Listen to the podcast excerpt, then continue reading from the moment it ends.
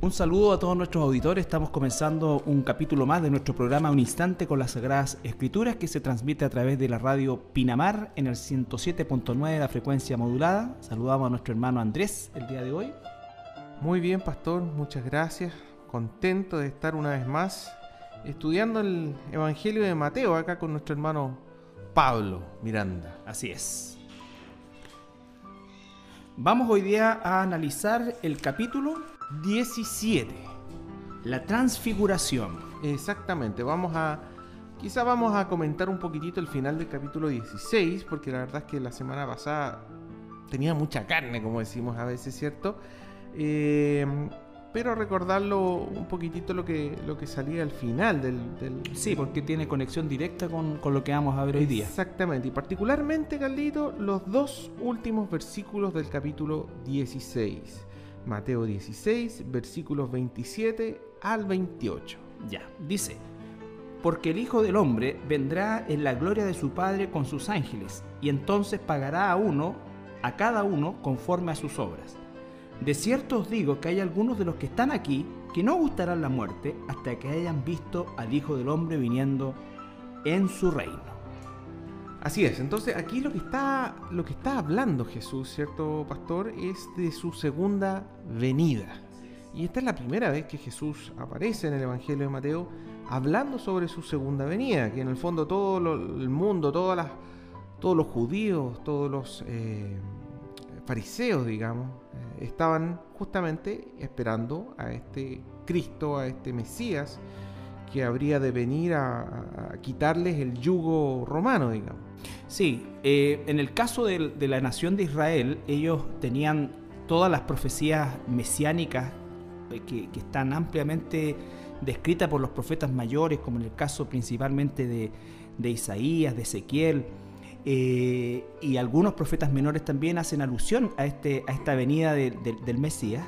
Pero obviamente los judíos, pese a que contaban con, todo lo que llamamos hoy día nosotros el Antiguo Testamento, que para ellos era el, Pentateuco, los cinco primeros libros escritos por Moisés, más toda la ley y los profetas. Eh, ellos se quedaron, por así decirlo, eh, en su inconsciente colectivo con la parte gloriosa o la segunda venida gloriosa de nuestro Señor Jesucristo, que por supuesto también está escrita en Isaías. De hecho, aprendemos mucho de la segunda venida de Jesús a través de, Isaías, pero eh, ellos desconocieron completamente que el mismo profeta Isaías hablaba de esta primera venida de un Mesías sufriente. Eh, la liberación a la que se refiere eh, la, venida de Jesucristo, o la primera venida de Jesucristo, es justamente a la liberación del pecado, más que cualquier otra, otro mal que, que nosotros como seres humanos podamos sufrir, que bastantes tenemos, ¿no es cierto? El mal mayor es que somos pecadores y que nuestra condición nos condena a un, a un, lago de fuego eterno lejos de la presencia de Dios. Entonces, esto es importante porque eh, lo que escuchan los discípulos eh, seguramente les hizo sentido en su fondo cultural, es decir, ellos eh, pensaban en esta venida gloriosa de, este Mesías triunfador, como decías tú, ¿no es cierto?, en el caso puntual de la época en que Jesús aparece en escena, de este yugo romano al que ya llevaban varias décadas sometidos la nación de Israel. Entonces, eh, aquí vamos a ver cuando analicemos el capítulo 17, cuando comencemos a analizarlo, que efectivamente también se cumple eh, lo que el Señor Jesucristo dice en el versículo 28, dice que de cierto os digo que hay algunos de los que están aquí, refiriéndose a este grupo reducido que estaba escuchando eh, este, esta enseñanza, dice, hay algunos de los que están aquí que no gustarán la muerte, es decir, no van a morir hasta que hayan visto al Hijo del Hombre viniendo en su reino. Entonces, eh, bueno, todo lo que hemos analizado a lo largo ya de estos 16 capítulos obedecen justamente al hecho de que Jesús estaba preparando ya a sus discípulos para eh, lo que sería su muerte, el, su muerte, el, propósito de, de, su primera venida, que era justamente pagar el precio de la culpa del pecado. Claro, así como en el Antiguo Testamento, por así decir, Carlitos, hubo un éxodo que liberó a la gente de la potestad del dominio egipcio, Jesús vino acá a un segundo éxodo, por así decir, pero no era carnal, era un éxodo espiritual donde iba a liberar a las personas, a sus hijos, digamos, del pecado. Así es. Eh, sumado esto a que, tal como nombras tú, la figura de Moisés para los judíos era absolutamente relevante, Abraham y Moisés, pero diríamos nosotros que mayormente Moisés eh, efectuó la liberación de, la nación de Israel del yugo egipcio, eh, precedida de, muchos milagros, las plagas, eh, la apertura del Mar Rojo, en fin, todo lo que en definitiva fueron señales y prodigios que definitivamente destruyeron los ejércitos del faraón. Eh, de alguna manera la venida del Mesías a, los ojos y al corazón de, los judíos eh, debía efectuar una situación similar a la, a la hecha por Moisés, pero ya no a los egipcios, sino que en este caso a los romanos. Que dicho sea de paso, eh, constituyen la cuarta bestia de, que nos relata el, profeta Daniel. el, profeta Daniel, ¿no es cierto? Y que una de las cosas que, describe Daniel es que es una bestia feroz y distinta a las demás, o sea, con un, grado de sanguinario totalmente distinto. Por lo tanto, la situación mm. de, estos judíos del pueblo de Israel cautivo o, prisionero del, yugo romano, eh, ciertamente podríamos decir que hasta cierto punto podía ser eh, bastante eh, más complicada que la gente que estuvo en Egipto. Nosotros nos quedamos mucho con la esclavitud egipcia, pero la esclavitud romana también fue, eh, fue terrible. Fue terrible, el mismo, la misma profecía de Daniel lo describe como algo terrible, o sea... a, pesar de cada, que cada una de las guerras, por así decir, de los dominios, de los imperios, es un proceso terrible, digamos el caso del, Imperio Romano, ¿cierto? sobrepasa a los anteriores, digamos. Sí, se diferencia de los demás. En términos de crueldad. Bueno, pero el, comentario de Jesús era que algunos de los que estaban ahí, algunos de sus discípulos, no iban, no le va a gustar la muerte, digamos, no, no, hasta que hayan visto al Hijo del Hombre viniendo en su reino. Es decir, no, no van a morir, por así decir, en paz o tranquilo o con agrado. Pero, pero eso es básicamente porque no saben cuán grande es la gloria que ha de venir, cuál es la tremenda promesa que hace Jesús eh, para aquellos que han muerto como, como, hijos de Dios, como hermanos de, Jesús, digamos. Eh, todo lo que nos, nos, promete, digamos, el futuro. Entonces, a todas las personas, habían algunas personas ahí, digamos, que no, no entendían esto, digamos. No, absolutamente, Absolutamente. Para ellos era, era completamente ajeno y, no tenían siquiera un paralelo de lo que Jesús hablaba en función de las promesas que hacía. Eh, aquí dice básicamente el versículo 28, el último versículo del capítulo 16, que algunos de los que ahí estaban no iban a pasar por el trance de la muerte sin antes ver la manifestación de Jesús en su reino. Entonces, eh, eso, es importante porque lo que vamos a ver en el capítulo 17 es justamente una probadita, como quien dice, eh, acerca de cómo es eh, Jesús en su reino, en su reino. Un adelanto, Un adelanto. del mundo espiritual. Exactamente. ¿Mm? Porque nosotros estamos limitados al mundo carnal, no, no, no, no podemos eh, ver a Dios, por así decir, no podemos ver la gloria de Dios, literalmente hablando. pero aquí ellos tuvieron una oportunidad única. Entonces vamos a comenzar ahora a leer este capítulo 17, ¿cierto? Que vamos avanzando en el libro de Mateo y vamos a partir leyendo los versículos 1 al 6. Capítulo 17, versículo 1 al 6. Seis días después, Jesús tomó a Pedro, a Jacobo y a Juan, su hermano, y los llevó aparte a un monte alto.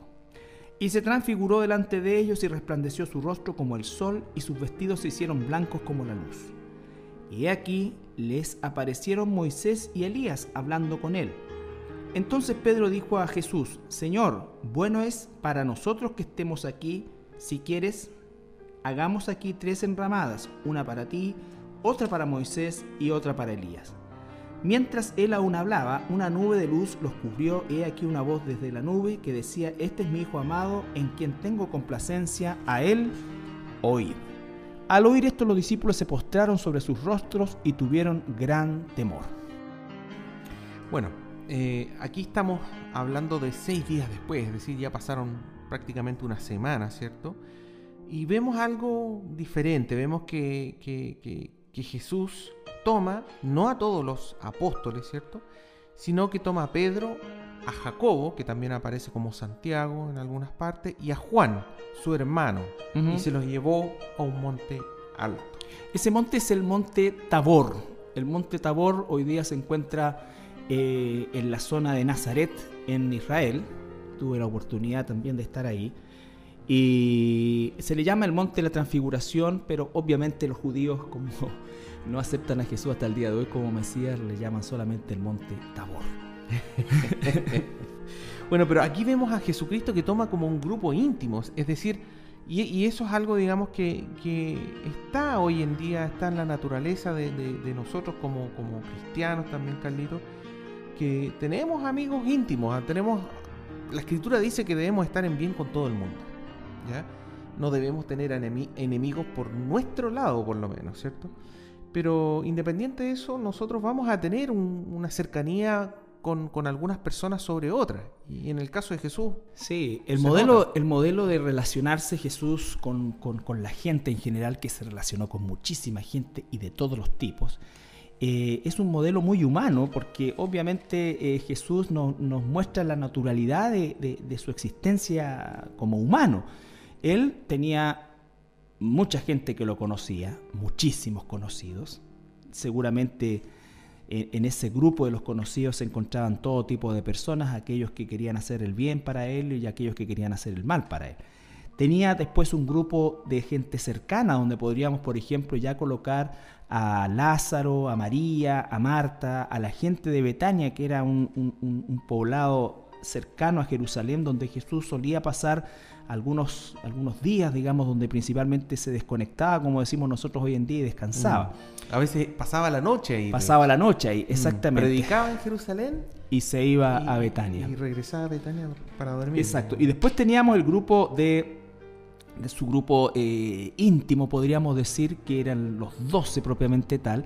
Pero aún dentro de ese grupo, él tenía un grupo eh, de, gente, de, discípulos mucho más íntimos a Él, que los vemos, tal como dices tú, participando con Jesús en actividades bien eh, exclusivas, podríamos decir. Este, este, esto de la transfiguración es, es, algo realmente exclusivo, que no, no, no, lo ve, no solamente no lo ven los otros discípulos, sino que no los ve nadie más.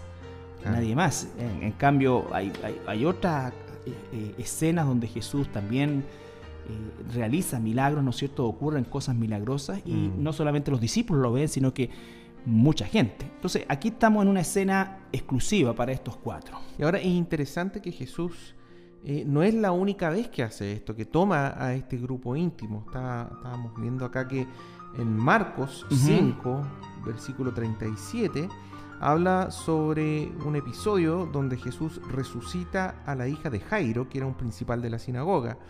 Y en el versículo 37 de Marcos 5 dice, y no permitió que le siguiese nadie, sino Pedro, Jacobo y Juan, hermano de Jacobo. Los mismos tres personas, digamos. ¿ah?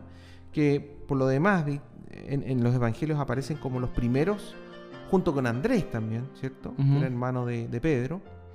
Eh, en, pertenecer, por así decir, en estos doce apóstoles. Exacto. Exactamente. También en, Mateo 26, 36 al 38 es cuando aparece Jesús en el Getsemaní. Es, un, también un, momento de, de intimidad, de introspección, Jesús orando, ¿cierto? Y se los lleva a sus discípulos a cierto lugar y después de ese grupo toma nuevamente, dice el versículo 37 38, dice, y tomando a Pedro y a los dos hijos de Zebedeo. Que son eh, Jacobo y Juan Claro, los dos hijos de Zebedeo, que son Jacobo y Juan, ¿cierto? Los toma también, es decir, nuevamente este trío, y les pide que, que ore por ellos, digamos. Sí, a pesar que se duermen. A pesar de que se duermen, digamos, y que. Y de hecho, sabes que en el versículo paralelo, en, Lucas, eh, menciona que también estaban como con mucho sueño en la montaña eh, cuando subieron en esta ocasión también de la transfiguración. Algo que nos habla del ritmo de vida que llevaba Jesús era sumamente eh, intenso, sumamente intenso. Normalmente estos hombres seguramente habrían eh, trabajado bastante en, el, lago, pescando, pero esto era otra cosa, era un desplazamiento constante, muchos kilómetros a pie y mucha, mucha gente que atender. Y Jesús se los lleva a ellos en, diferentes circunstancias, digamos. Ahora lo interesante es que en Deuteronomio 19:15 eh, menciona que bajo ciertas condiciones uno, si quiere tener testigos, debe andar y llevar consigo a dos o tres testigos, que es justamente el número que, Jesús, Entonces se los lleva como testigos, en el fondo, para que ellos vean esto que ha de venir. Eh, recordemos que en el, en el capítulo 16 de Mateo, cuando estábamos eh, casi al final, ¿cierto? Vemos cosas que son, eh, por así decir, desalentadoras para los apóstoles. El decir de que Jesús tenía que morir y que tenía que sufrir, que tenía que padecer, ¿cierto?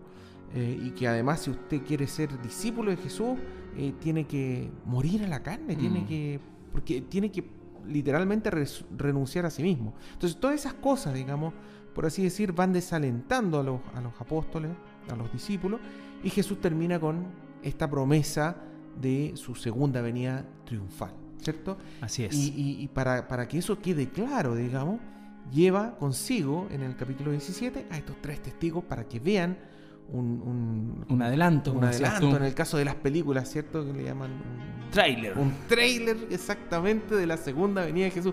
No es literalmente la segunda venida, pero es algo semejante. Le muestra un pedazo de gloria, porque es bien importante lo que realmente dice. Dice el versículo 28 del capítulo 16. Algunos de estos que están aquí no gustarán la muerte hasta que hayan visto al Hijo del Hombre viniendo en su reino.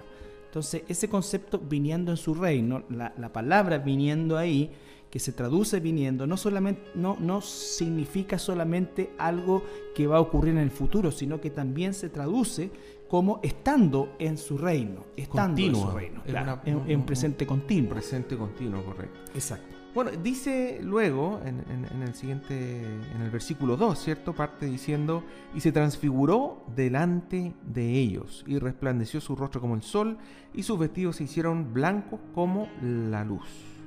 Esa palabra transfiguró, que también se utiliza como el título del segmento, ¿cierto? La transfiguración, es la palabra griega metamorfosis. ¿ah? Cambio, meta es cambio, fosis, eh, eh, morfosis, morfosis de, forma, ¿cierto? Una cambio, cambio de forma. Entonces, em, Jesús cambió de forma, ¿cierto? Y esto, su rostro dice que se puso como el sol y sus vestidos blancos como la luz. No es algo nuevo tampoco, Carlito aparece varias veces en el Antiguo Testamento. Exactamente. Y, también más adelante en el Nuevo Testamento. Exactamente, sí. Lo que encontramos en el Antiguo Testamento son eh, lo que se llama de alguna manera eh, las famosas, eh, que es un nombre teológico de estudio, pero que aducen justamente a, a esta figura de Jesús preencarnado, en que se manifiesta también con características muy similares a las que se describen aquí en el Monte de la Transfiguración. Claro, por ejemplo, em, cuando estábamos leyendo Apocalipsis capítulo 1, versículos 13 al 16, ¿cierto? Dice que su cabeza y sus cabellos eran blancos como la blanca lana, sus ojos como llama de fuego, y su rostro era como el sol cuando resplandece en fuerza. Entonces, esta, esta imagen eh, sirve también para que los, estos apóstoles en particular entiendan cómo Jesús se está transformando en aquel personaje que aparecía tantas veces en el Antiguo Testamento. En el fondo es como lleva testigo para confirmar de que lo que está ocurriendo y que lo que ha de venir está bien, es lo que corresponde, digamos. No es un falso profeta, no es una persona que, como muchos dicen, digamos, que es solamente una persona sabia, una persona que vino a decir cosas bonitas, un, maestro. No, es mucho más allá de eso. Exactamente, Jesús nunca dijo, eh, nunca dijeron y finalmente murió por su condición de hijo de Dios o su identidad como, hijo de Dios. Nunca rechazó y nunca renunció a esa, a esa identidad. Entonces, por supuesto que era un gran maestro y todo lo que se puede decir adicionalmente de él, pero todo eso se desprende como características de su condición eh, primaria que es Dios. Dios el Hijo de Dios, la segunda persona de, la Trinidad.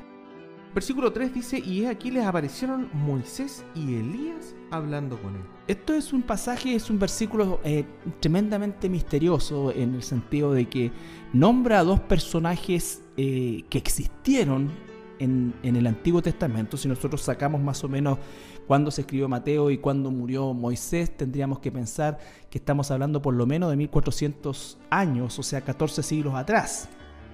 Y en el caso de Elías tendríamos que estar hablando más o menos de 10 siglos atrás. Entonces, eh, eh, realmente es una situación que, llama la atención gigantescamente y, que los encuentra aquí hablando con Jesús en, una, en, una, en una situación, eh, eh, ¿cómo decirle?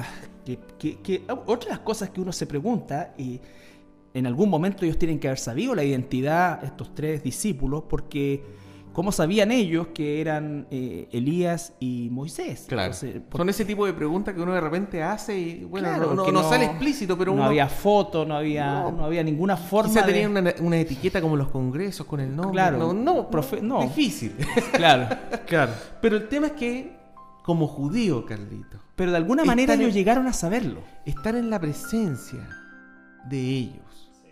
O sea, para un judío de cualquier época, pero en esa época, estar frente a Moisés y al profeta Elías era algo pero maravilloso. O sea, hay, que recordar que Moisés en el Antiguo Testamento fue un personaje. Fue quien llevó este primer éxodo de la libertad del pueblo de Israel, lo sacó, ¿cierto?, a la libertad de la esclavitud egipcia. Moisés cumplió una serie de roles, fue rey, fue sacerdote, fue un juez sobre la nación de Israel. O sea, también fue profeta porque él escribe los cinco primeros libros del fue el, Pentateuco que se llama. Exactamente. De hecho, Moisés representa el Antiguo Testamento en la parte del Pentateuco, la ley que aparece, ¿cierto? Y por otro lado, tenemos a Elías, que fue un sacerdote, un profeta, digamos, eh, que fue uno de los mayores del Antiguo Testamento y, que se dedicó a enfrentar la mentira, la rebeldía y lo hizo de una manera pero espectacular. Con señales que confirmaban eh, su, su, condición como tal. Porque hemos de entender que todos los milagros o eh, eventos de carácter sobrenatural que en algún momento Dios depositó en, en, un hombre la capacidad de hacerlo, ¿no es cierto?, el poder para hacerlo, eh, tenían el propósito de confirmarlo como profeta de Dios, ¿no es cierto?, como profeta de Dios. Y vemos acá lo que para los judíos es toda la, todo su, su, em, ¿cómo es que se llama? no es el Talmud, el Talmud del libro de, las tradiciones. Eh, eh, bueno, todo el Antiguo Testamento, que es lo que los judíos aceptan, claro. ¿no es cierto? los dos representantes máximos de ese Antiguo Testamento son justamente el representante de la ley Moisés y el representante de los profetas Elías. Bueno, Jesús en algún momento habla de Moisés y los profetas, dice, ¿cierto? Como para referirse a toda la escritura del Antiguo Testamento. Exacto. una forma muy simple de, resumir la, la, mencionar Jesús. Y lo que, como bien dices tú, lo que estamos diciendo, lo que estamos diciendo Jesús, digamos, eh, con, al tener a Moisés y a Elías, está representando a todo el Antiguo Testamento. Y ojo, todo el Antiguo Testamento está hablando con Jesús. Y en el libro de Lucas, eso es algo muy, muy importante, en el libro de Lucas, en el paralelo, nos da una, una luz al respecto muy, muy interesante. No sé si podrías leer tu Carlitos, Lucas capítulo 9, versículo, específicamente el versículo 31, porque nos dice de qué estaban hablando además. Sí. Este Antiguo Testamento, la representación. Sí, estaban hablando de, lo que sucedería más adelante a Jesús, justamente lo que Jesús estaba tratando de, eh, de que entendieran sus discípulos. Entonces dice el capítulo 9, eh, versículo 31, definiéndose, voy a leer el 30 también, y hay aquí dos varones que hablaban con él, los cuales eran Moisés y Elías, quienes aparecieron rodeados de gloria y hablaban de su partida que iba Jesús a cumplir en Jerusalén. entonces eso demostraba que Jesús estaba cumpliendo su plan y su plan era la cruz, la muerte en la cruz. Entonces, todo esto tiene todo un sentido tan importante para los, discípulos, para estos eh, apóstoles que estaban ahí, ¿cierto? Porque justamente, y yo no entiendo eso, uno no entiende un poco eso, pero se lo explicaron con peras, con manzanas, pero aún así cuando vino la muerte de Jesús se espantaron Sí. y huyeron, digamos. Sí, uno nunca tiene que olvidarse de que nosotros entendemos lo que entendemos, eh, podemos eh, hablar la palabra de Dios con este entendimiento que Dios nos da, eh, porque es una obra del Espíritu Santo. Entonces, también es importante recordar que a pesar de que lo que tú dices es muy cierto, o sea, la verdad que la, la explicación era bastante sencilla. Yo tengo que ir y morir en eh, padecer, ¿no es cierto?, de los sacerdotes, de los principales, eh, morir y resucitar al tercer día. O sea, nosotros podemos entender eso desde un punto de vista intelectual, en el sentido de que ya, ¿qué es morir? ¿Qué es ir? ¿Qué es morir? ¿Qué es sufrir? Y, y qué es resucitar, volver a vivir. Pero en ellos no existía esa conexión de creerlo porque el Espíritu Santo no, eh, No estaba haciendo su obra, porque es el Espíritu Santo el que nos convence a nosotros de, eh, del, del pecado, de la justicia, del juicio y de que Jesús es Dios. Tú y yo, como hijos de Dios, como cristianos, de- no solamente reconocemos, sino que declaramos que Jesús es Dios eh, gracias y única y exclusivamente a que el Espíritu Santo mora en nosotros. De hecho, cuando el apóstol Pedro, que lo vimos también, ¿no es cierto?, en, eh, en- cuando iban en cesárea de, de, Filipo. de Filipo, ¿no es cierto?, y, y pregunta a Jesús quién, es, quién dice la gente que soy, la respuesta que da el apóstol Pedro, Jesús no la atribuye en ningún caso a una condición suya, sino que dice que es una revelación que viene del cielo, es una revelación que viene del cielo. Bueno, vamos a ir a una pausa eh, musical y al regreso continuamos con el capítulo 17. Estamos de regreso y estamos revisando el capítulo 17 del Evangelio de Mateo. Y eh, ciertamente esta, esta escena de la transfiguración es realmente Importante. importante, ¿eh? impactante, enigmática. Yo no la. Mira, Carlito, yo. Antes de ser cristiano, yo realmente no conocía esta, esta, este evento, digamos. Y ahora uno que lo, lo ha estudiado y lo está estudiando ahora, digamos, uno se da cuenta de la importancia que es para. No solamente para ellos, no solamente para los tres que estuvieron allá arriba, para Pedro, Jacobo y Juan, ni para los discípulos, ni para los apóstoles de su época, sino también para todos los cristianos de hoy en día. Es una promesa, es un aliento que, que- que todos debemos tenerlo en nuestros corazones, en nuestra mente guardado, digamos, de lo que va a venir. ¿ah? Que no se compara con, con, con Con lo la gloria uno- venidera. Exactamente, que no se compara con la carne, no se compara con lo que uno ve. Y si es que uno está padeciendo algún tipo de, de- de problema, digamos, no se compara con la gloria que ha de venir, con lo que viene. Fíjate, estaba leyendo, Carlitos, que por ejemplo también el hecho de que esté Moisés y Elías en particular, eh, hay, hay otra, hay otra imagen ahí, ¿ah? respecto a que Moisés murió, ¿cierto? Murió, Sí. eh, pero Elías no murió. Lo, lo que nos aparece a nosotros en, en- en Crónicas, ¿cierto? Eh, o Reyes, perdón. Es que fue llevado, dice, que fue llevado en un carro de fuego. Entonces también está ahí la representación de aquellos hijos de Dios que van a morir y aquellos hijos de Que van a Dios ser raptados. que van a ser raptados. Sí, Entonces es una representación perfecta, Carlito. Realmente. Sí. eh, Sí, yo por supuesto que esa, esa interpretación también la, la- la conozco y es, es- es algo que nosotros eh, entendemos que todo el plan de Dios es tan perfecto, está todo tan bien entramado y conectado, que justamente como dices tú, o sea, está perfectamente representada la, la- muerte de, de creyentes, pero la resurrección, porque obviamente Moisés para, para haber aparecido ahí resucitado, obviamente Jesús, eh, Dios tiene que haberlo resucitado, ¿no es cierto?, en algún momento. Eh, por eso es que se dice también que nadie conoce el lugar donde eh, Moisés fue sepultado. El mismo Dios lo sepultó y en algún momento nos dice el libro de Judas que el arcángel Miguel es el que, el que lo sepulta, ¿no es cierto? Y Dios lo resucita, quizás inmediatamente, quizás, pero mm, de, increíblemente, increíblemente, de todos los personajes que la, incluso Abraham, que es antes de Moisés, siglos antes de Moisés, ¿no es cierto?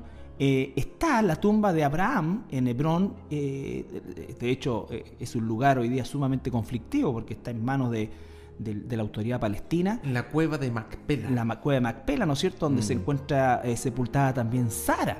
Entonces, y Abraham, estamos hablando que es por lo menos, por lo menos, 500 años o más antes de Moisés. Pero el caso de Moisés eh, no se conoce y Moisés murió en una zona muy, eh, muy específica, en una zona muy específica, por lo tanto, no, eh, que corresponde hoy día porque cuando Dios lo toma a Moisés y le, y le muestra la tierra prometida, lo sube al monte Nebo, que se llama. Que claro, sube a un monte, sube Moisés junto con el que lo iba a reemplazar, que era Josué, ¿no es cierto? Josué. Y, sube Moisés, se quita la ropa que tenía, por así decir, de, su, de su rol que tenía para la nación de Israel. Y muere, o sea, no, y viste a Josué. Exactamente. Y muere después, entonces. entonces te, es, entrega de mando, pero. claro, pero a lo que voy yo, además de todo lo que, lo que tú estás relatando, eh, lo, increíble que resulta el hecho de que eh, no se dice nada de que Josué tomó el cuerpo, lo llevó, no, sino que todo ocurre dentro de una cosa totalmente, entre comillas, para lo que es la naturaleza nuestra, eh, anormal en que Dios usa o, comisiona al arcángel, ¿no es cierto?, para que él haga eh, eh, el responso de Moisés y él dice que el pueblo solamente lo lloró, pero no, no, hay tumba que visitar, no, no, hay lugar donde poder determinar que está el cuerpo de Moisés. ¿Por qué? Porque está resucitado. Bueno, haciendo un poco un, repaso, retomando lo que vimos en el segmento anterior, ¿cierto? Veíamos que el hecho de que ocurre esta transfiguración eh, es para demostrarle a estos eh, apóstoles y en el fondo también hasta nosotros como cristianos, en primer lugar, que Jesús es Dios. ¿ah? Y dice que cambia su aspecto y cambia a un aspecto que nosotros relacionamos con Dios a lo largo de toda la Biblia. En segundo lugar, hay un testimonio de los santos, porque aparece ahí Moisés y Elías hablando justamente de lo que tenía que hacer Jesús, de este viaje, de este itinerario, digamos, y es para que ellos también estén tranquilos de que la muerte de Jesús es algo que tiene que ocurrir. Y en tercer lugar, ¿cierto? Nosotros estábamos viendo que eh, la muerte de Jesús se demuestra también a través de eh, no solamente lo que estaban hablando, sino que las personas de Moisés y Elías, que eran representantes del Antiguo Testamento. Este era el Mesías que había de venir. Esto era lo que se estaba esperando desde Génesis capítulo 3 en adelante, que hay una promesa de este Mesías. Entonces, para que ellos estén tranquilos. Ahora, en la mitad de todo esto, ¿cierto? Pedro, que como siempre es el que habla, siempre es el, el que no, no, no, refrena su lengua, sino que es como bien impetuoso, ¿cierto? Mm dice algo que es eh, mitad muy bueno y mitad muy tonto, Carlito. bueno, eso, eso obedece seguramente porque realmente era tonto. O sea, él lo que preguntó es si podía hacerle un techito para Moisés, una enramada, que es un poco haciendo alusión a la fiesta de los... Bueno, ahí también hay otros que hablan acerca de la fiesta de los tabernáculos, que es una de las fiestas importantes que se celebrará durante el milenio. Mm. Pero básicamente esta, esta idea de, que, es la celebración del reino, eh, esta idea de Pedro era de poder cubrir a, a estos tres personajes que están ahí, ¿no es cierto?, en una conversación. Eh, y dice la Biblia que tenía mucho temor, mucho mm. temor. Y, cualquiera de nosotros lo tendría, porque la verdad que es una situación eh, bastante sobrecogedora, sobrenatural, claro. Versículo 4 dice, entonces Pedro dijo a Jesús, y aquí viene la parte buena, digamos, ¿ah? Señor Jesús, bueno es para nosotros que estemos aquí. Aquí viene la parte mala, si quieres, hagamos aquí tres enramadas, una para ti, otra para Moisés y otra para Elías. A mí es justamente este es el pasaje que, me, produce esa, esa situación de, misterio, en el buen sentido de la palabra, ¿no es cierto? Es como Pedro reconoce que es Moisés y Elías. Eh, realmente, porque cuando dice el versículo 3, aquí aparecieron Moisés y Elías, obviamente está relatando que efectivamente aparecieron, pero acá es Pedro quien reconoce a estos dos personajes en circunstancias que no existía ningún eh, registro gráfico que pudiera eh, siquiera saber cómo eran. Cómo era. Y uno se imagina ahí, Carlito, y extrapola, digamos, que en el reino de los cielos nosotros vamos a saber quiénes son las personas Exactamente. con quienes vamos Por a eso estar, es que, fíjate que eh, pese a que la, la- la- la propuesta de Pedro es, podríamos decir nosotros, eh, fuera de lugar referente a lo que está viendo, es como una reacción casi nerviosa, pero él está de alguna manera también entrando en este circuito de lo sobrenatural, porque está reconociendo, tal como dices tú, a estos dos personajes, como va a ser en el reino de los cielos, que nos vamos a reconocer y vamos a saber quién es quién, porque tampoco nosotros hemos visto a Moisés y Elías, no sabemos cómo son, pero lo seguro es que los vamos a reconocer en el cielo. Y no Claro. solamente a ellos, a los apóstoles, a los discípulos. Entonces, y habla de esta fiesta de los tabernáculos, que es la fiesta o es el final del Pentecostés, ¿no es cierto?, de estas semanas, que es justamente la fiesta del Sukkot, que es eh, la fiesta más importante, o una de las fiestas más importantes y que tiene que ver justamente con la celebración de el reino, porque también habla de esta fiesta, ¿no es cierto?, que eh, fue instituida como una manera de recordar su vida en, en Egipto, su traslado de la libertad, de la esclavitud a la libertad. Sí. Entonces tiene una La- importancia también la- en ese sentido. La fiesta de, de- de tabernáculos ocurre en, en Tisri, en el mes Tisri. de Tisri, ¿cierto? Que es más o menos seis meses antes de la fiesta de la Pascua, ¿ya?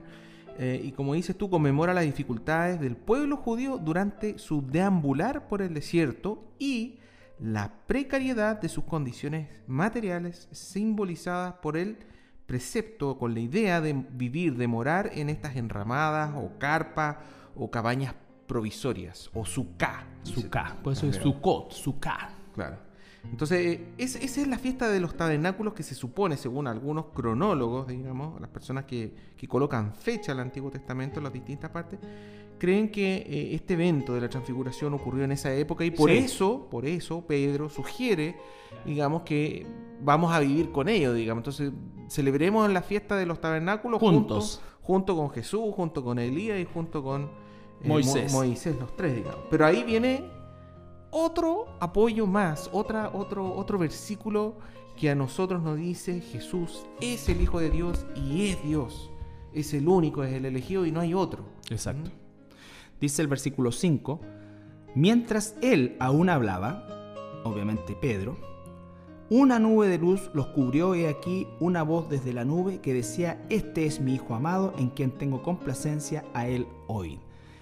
Recordemos que esta misma eh, declaración ocurre cuando Jesús es bautizado por Juan eh, y sale de las aguas y se abre el cielo y baja el Espíritu Santo a manera de paloma, dice, y se escucha la voz del Padre que dice, este es mi Hijo amado en quien tengo complacencia. Entonces, eh, claro que aquí agrega a él, oíd. A él oíd. Y ese es el tema, Carlito. Solamente a, A él. él oíd. O sea, no, mira, Ni siquiera dice, oigan a Moisés, Oigan- a Elías, oigan no, a Elías. óiganlo No, a él. A él. Él es el camino, él es la verdad y él es la vida. Y si alguien quiere llegar al Padre, tiene que ser por medio de Jesús. Esas son las palabras de Jesús, digamos. Exactamente. Entonces, vamos a continuar leyendo los versículos 7 al 13, que no tiene tanto contenido como los anteriores, porque yo creo, vamos a ver si vamos a alcanzar a terminar. Entonces Jesús se acercó y los tocó, ¿cierto? Esto se refiere una vez que ellos cayeron al suelo con temor. eh, y dijo, levantaos y no temáis. Y alzando ellos los ojos, a nadie vieron sino a Jesús solo. Cuando descendieron del monte, Jesús les mandó diciendo, no digáis a nadie la visión hasta que el Hijo del Hombre resucite de los muertos. Entonces sus discípulos le preguntaron, diciendo, ¿por qué pues dicen los escribas que es necesario que Elías venga primero? Respondiendo Jesús les dijo, a la verdad Elías viene primero y restaurará todas las cosas.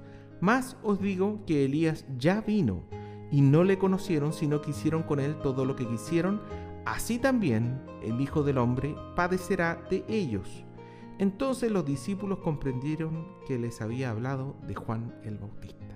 Mm. Bueno, acá también es una, es una, es una porción muy judaica.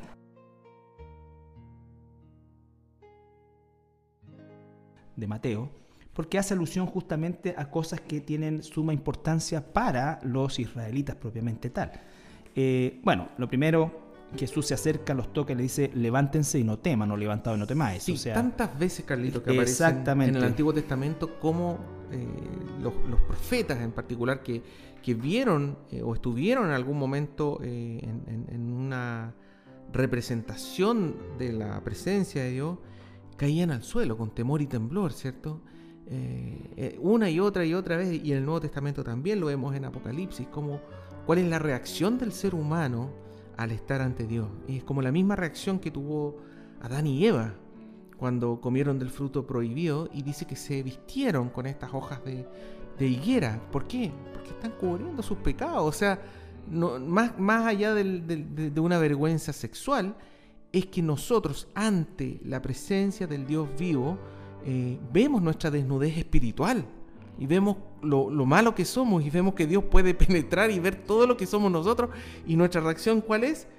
cabeza al suelo, o sea, no, ni siquiera arrodillarse, de suelo, de guata, por así decir, al suelo. Exactamente. Con, temor y temblor, y es necesario que Jesús les haga un, Que él mismo los aliente, ¿no es cierto?, y los levante. Exacto. Eh, eh, dice, bueno, y alzando ellos los ojos a nadie vieron sino a Jesús solo. Cuando descendieron, Jesús les dijo del monte, que es el monte Tabor, le dijo, no digáis a nadie la visión hasta, y ahí les da una, una advertencia, hasta que el Hijo del Hombre resucite de los muertos. Lo que significa, ¿no es cierto?, que aquí vemos ¿no a Jesús haciendo un trabajo eh, eh, diferenciado con estos tres discípulos versus los otros 9, ¿no es cierto? Eh, y básicamente vemos que estos discípulos reciben tal información, pero se les limita el, contarlo hasta que la resurrección de Jesús ya sea un hecho. yo me imagino, Carlito, el apóstol Pedro, que era tan bueno para hablar, digo, oye, espera que se lo cuente Andrés, sí, de espalda. ¿ah? Exactamente. Esa es nuestra naturaleza carnal, o cachiporrearnos, es decir, exactamente. oye, disculpa, ¿ustedes han visto, han estado en una conversación con Elías y Moisés? Exactamente, entonces imagínate todo lo que eso significa. Claro. Eh, eh, bueno, tenemos el ejemplo del apóstol Pablo también, quien fue llevado al tercer cielo, dice que vio, vio cosas que, nos, que son increíbles, pero eh, también se le impide relatar eso, porque muy apóstol Pablo será, pero también igual de humano, igual de orgulloso, igual de jactancioso, y Pedro era quizás mucho más impulsivo en esa área que, que, el mismo apóstol Pablo. Un poquitito más. Un poquito más diríamos nosotros, ¿no es cierto? Ahora, de, todas maneras Jesús les dice lo que mismo, lo que también ha dicho muchas veces, digamos, a mucha gente, que no se lo cuente a nadie.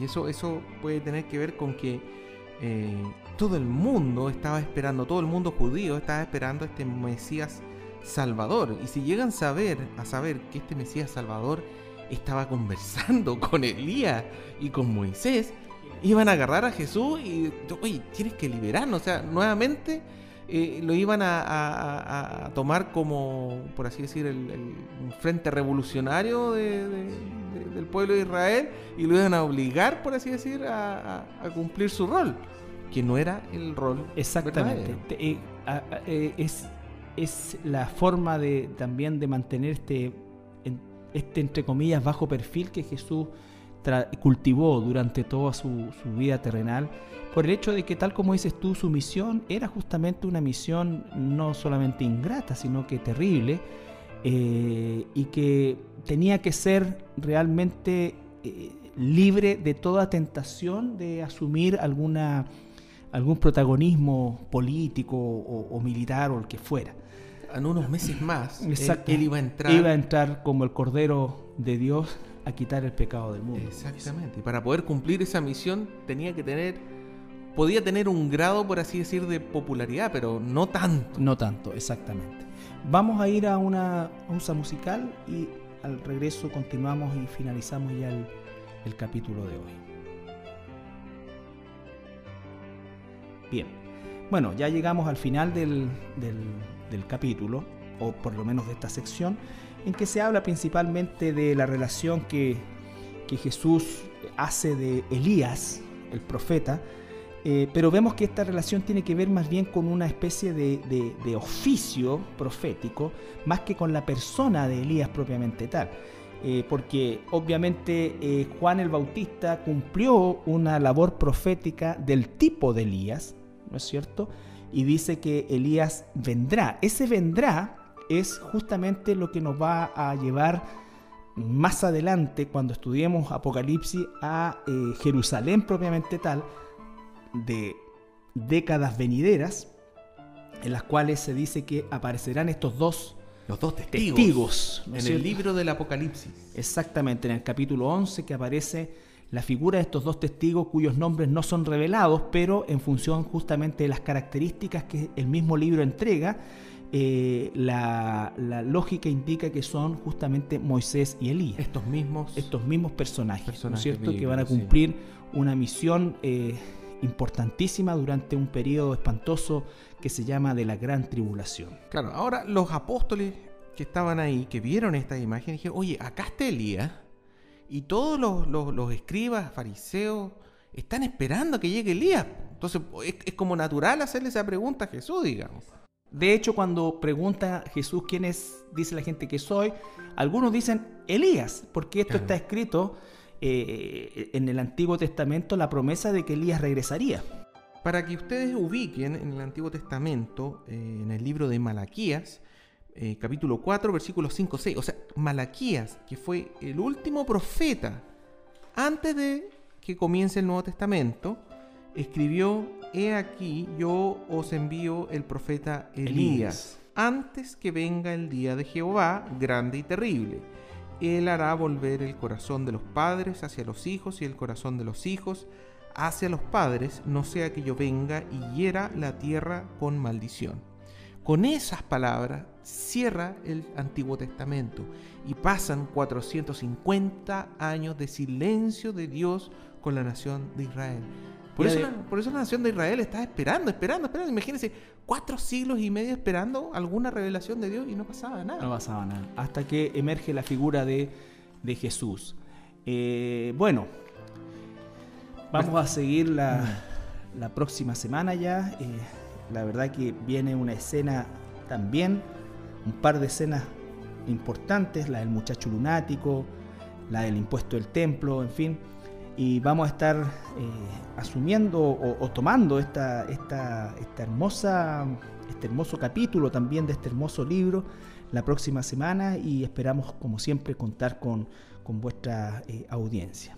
Así es, recordarle como siempre de que la página web de la iglesia es www.iglesiacristianalaserena.cl y allí ustedes podrán escuchar eh, los estudios anteriores, digamos, al libro de Mateo, así como otros estudios, así como también las alabanzas que escucharon durante eh, estos, estas pausas. Exactamente. Así es que un saludo y que el Señor les bendiga. Bendiciones.